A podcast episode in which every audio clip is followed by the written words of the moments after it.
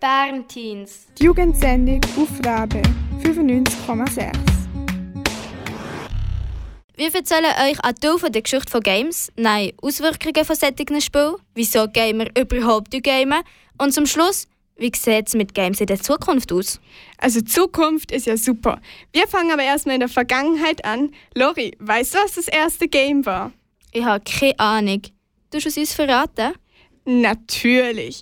Das erste Game hat der Physiker Thomas Goldsmith Jr. erfunden.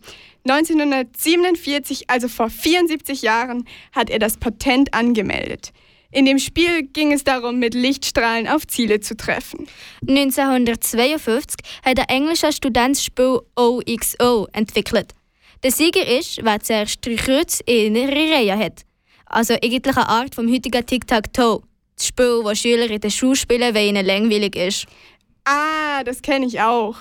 Also was jetzt, das Spiel oder die Langweile? Äh, definitiv beides. Aber bleiben wir bei den Games. Das wird sonst langweilig hier. Äh, sechs Jahre nach OXO hat ein Amerikaner das Spiel Tennis for Two, also Tennis für zwei, entwickelt. Dabei schlagen zwei SpielerInnen einen Tennisball auf dem Bildschirm hin und her. Das habe ich gestern im Kommunikationsmuseum gespielt. Auf dem alten Gerät. Aber ja, die meisten ersten Spiele sind aber noch unbekannt. Zu dieser Zeit hat es Computer halt nur an grossen Unis gegeben. Erst in den 70er Jahren haben Videogames so richtig den Durchbruch geschafft. Da haben Firmen in Amerika nämlich Spielautomaten in Läden aufgestellt. Das erste weltweit erfolgreiche Videospiel hieß Pong. Das war quasi ein Nachfolger von Tennis for Two. Und was ist das erfolgreichste Spiel überhaupt? Tetris, das Game, wo man verschiedene farbene Teile ohne Lücken aneinander bringen muss. Also fast wie ein Puzzle. Tetris wurde über 495 Millionen Mal verkauft. Krass, oder? Ja, mega große Zahl. Jetzt läuft uns der auch eine Tetris-Melodie nach. Das haben wir super gemacht.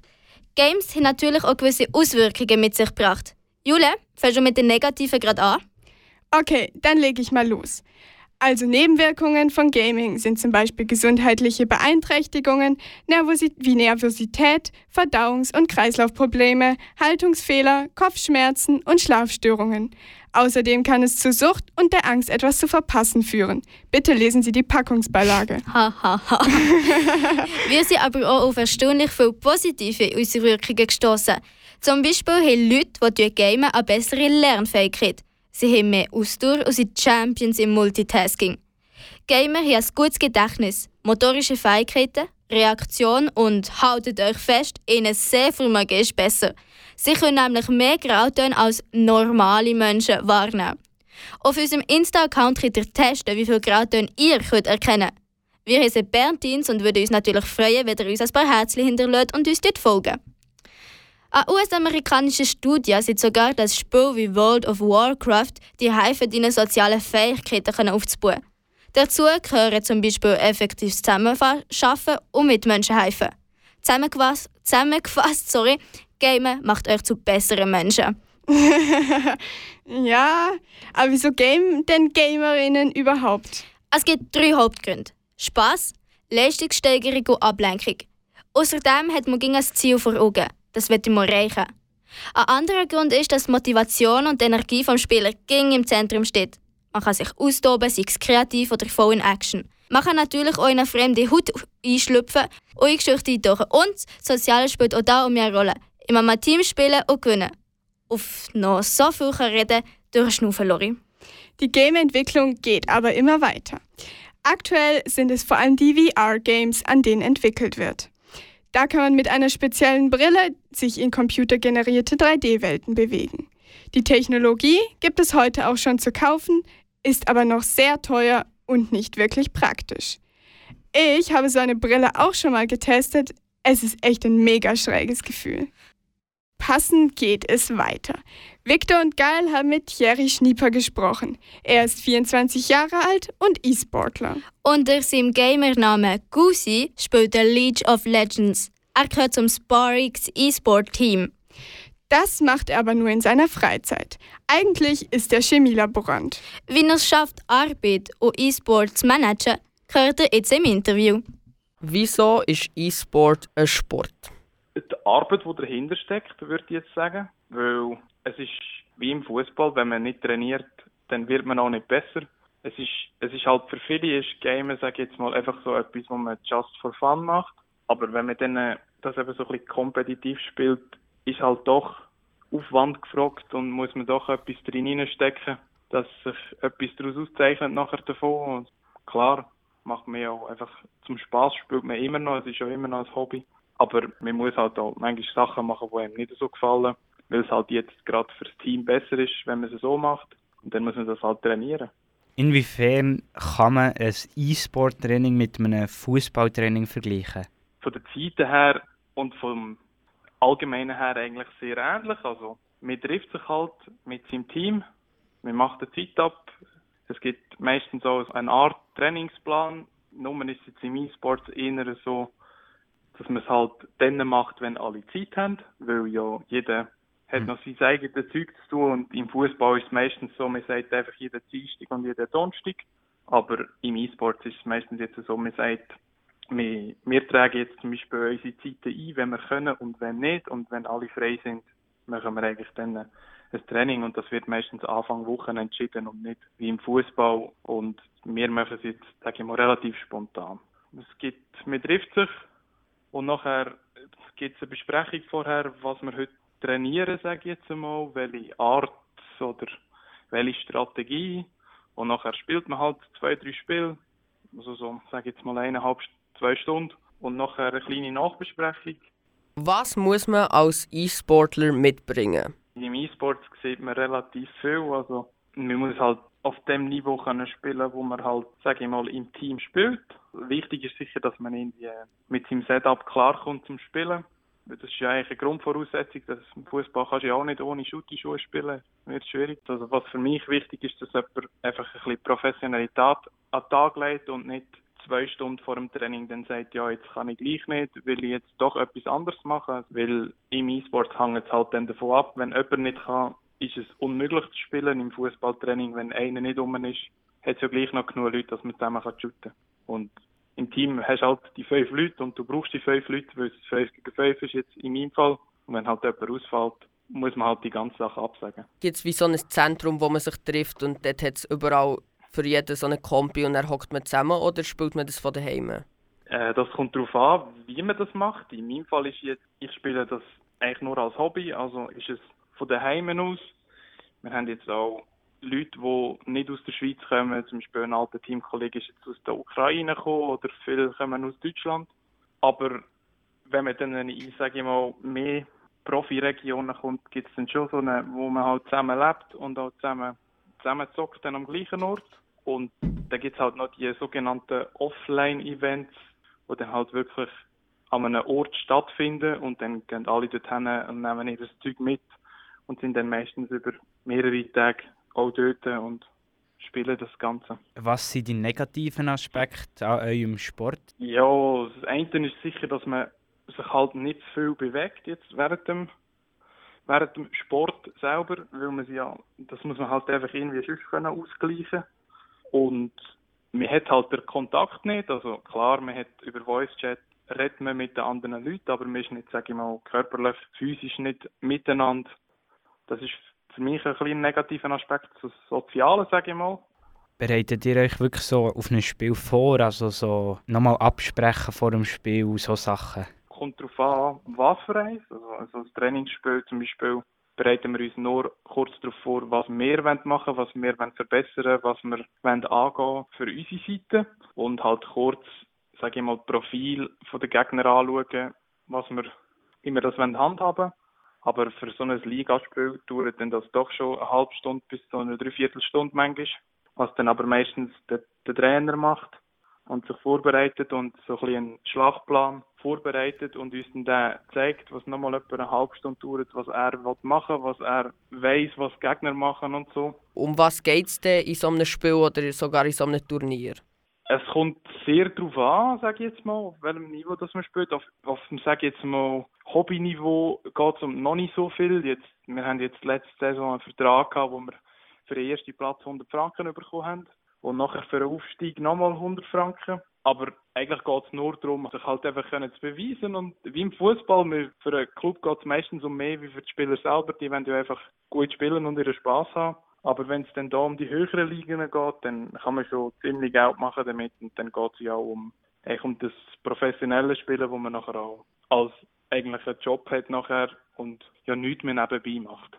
Wie ist die Stimmung an so einem Turnier, was wirklich um etwas geht? Die Stimmung ist sicher immer gut, weil meistens spielt man ja in einem Team, wo man die Leute auch gerne hat. Also ist sicher immer, sage ich mal, eine, coole Atmosphäre untereinander, weil man sich halt auch auf das Spiel freut und gegenseitig hat man es lustig. Aber es ist halt auch immer eine gewisse Anspannung da, klar, wie bei einem wichtigen Fußballmatch. Wollt man ja auch gewinnen und hoffentlich macht man keine Fehler. Und ja, es ist halt einfach so ein bisschen der, der Nervenkitzel ist halt schon um. Könntet ihr euch vorstellen, jetzt das halt hauptberuflich und eben professionell zu machen? Ja, es ist, sag ich mal, da gibt es zwei Antworten drauf. Die eine ist klar, es ist das Hobby zum Beruf machen, ist immer etwas Schönes. Aber man muss dann halt schon relativ früh auf einem sehr hohen Niveau können spielen, weil es halt wie bei vielen Sportarten ist es ähnlich. Jetzt beim E-Sport vielleicht ein bisschen weniger. Ich meine, mit, sage jetzt mal, mit 30 wirst du nicht mehr Fußballer, weil dann hast du nicht mehr lange Zeit, um den Beruf wirklich auszuleben. Im E-Sport machst du es oder könntest du es ein bisschen länger machen, aber ja, jetzt mit 24 würde ich jetzt auch nicht mehr anfangen. Und jetzt geht's weiter mit dem Game-Tipp. Terms of service accepted. Congratulations on falling asleep. Welcome to Somnasculpt. Your progress may be monitored by qualified specialists. This orientation will adapt you to eyelids, our interactive, lucid induction dream state in which you retain full consciousness and control. Congratulations on falling asleep. Glückwunsch fürs Einschlafen. Das, was ihr gerade gehört habt, ist eines der ersten Sachen, die man im Spiel Superliminal hört. Wer sich jetzt fragt, wieso ich euch das erzähle, dem gebe ich gerade eine Antwort. Ich stelle euch heute als Tipp, besser gesagt als Game-Tipp, das Videospiel namens Superliminal vor. Schon nur der Name Superliminal passt wirklich perfekt zu dem Game. Es heißt übersetzt nämlich so etwas wie «nöch an der Schwelle». Aber an welcher Schwelle, das weiß ich selber nicht so ganz genau. An der Schwelle zur Realität oder zum Tod? Superliminal und alles, was du darin kannst machen ist ein Traum. Überwacht von Profis. Du bist dabei eine Testperson für eine Traumtherapie. Du wachst nach einer kurzen Einleitung immer wieder im gleichen Bett auf. Doch jedes Mal hat sich etwas verändert. Und du spielst Level um Level durch. Dabei wird man immer wieder vom Hello, my name is Dr. Glenn Pierce. begleitet. Der redet durch Radios, die im Spiel verteilt sind, mit dir. Aber du bist speziell und kommst schon nach kurzer Zeit vom Weg ab. Du gehst verloren. Verloren in deinem eigenen Traum. Aufwachen ist auch keine Option. Du wirst allein gelassen und sollst den Weg raus allein wiederfinden. Superliminal ist ein Puzzle-Game. Das heisst, es stellt dich immer wieder vor Rätsel, die du musst lösen musst, um weiterzukommen. Dabei kannst du rumlaufen und springen. Aber viel Freiheit oder anderes zu tun hast du außer dem Rätsel nicht. Dabei bist du in First-Person-Perspektive. Also siehst du einfach, also die Kamera ist so positioniert, wie du immer mit deinen Augen siehst. Die Objekte und die Räume sind zwar mit wenig Sachen ausgestattet, dafür sind die umso besser in Qualität und sehr detailliert. Ja gut, denkt ihr euch jetzt vielleicht, hört sich jetzt gerade irgendwie an wie das dritte Game. Aber jetzt kommt eben das, was Superliminal von an allen anderen Spielen abhebt. Du spielst mit der Perspektive. Nehmen wir als Beispiel. Du bist in einem Raum und dort ist eine gelbe Schachfigur vor dir. Die Wände sind grau, der Boden grün und hinter dir ist die Tür, wo du gerade rein bist gekommen. Die Schachfigur ist etwa so groß wie eine normale Schachfigur, also etwa so groß wie die Daumen. Die Schachfigur nimmst du jetzt in die Hand und hebst sie so nah vor dein Auge, als wäre sie hoch wie der ganze Raum. Du lässt sie los. Und zack, jetzt sieht es nicht nur so aus, als wäre sie so groß wie der Raum, sondern es ist so. Genau das ist das Prinzip von Superliminal. Du machst Würfel grösser, um über eine Wand zu klettern. Manchmal musst du so herstehen, dass der Würfel, der auf dem Boden gezeichnet ist, nur so kommst du weiter in diesem Spiel. Zum Beispiel Nebenbei wird man mit Täuschungen austrickst. Die Fähre ist schon fast ein bisschen gruselig. Man fühlt sich irgendwie verloren und allein.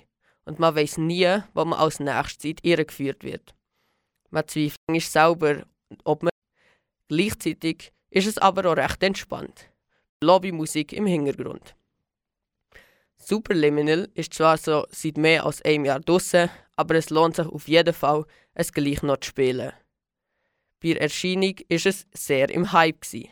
Etliche YouTuber haben es gespielt, aber jetzt ist es etwas verloren gegangen.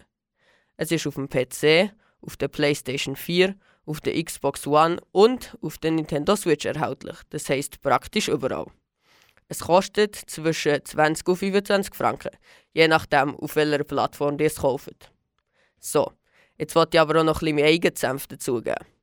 Meiner Meinung nach ist das Spiel wirklich faszinierend. Es braucht nicht immer die volle Ladung Action, um gut zu sein. Schon nur die Vorstellung, gefangen in einem Traum zu sein, ist einfach mega interessant. Außerdem ist das Konzept mit der Perspektive einfach genial. Das Spiel hat so etwas Geheimnisvolles, wo einen von Anfang an packt und bis zum Schluss hat. Ich kann das Game wirklich jedem empfehlen, der nicht gerade auf der Suche ist nach einem Baller-Game. Und vielleicht ist es sogar für die mal eine willkommene Abwechslung.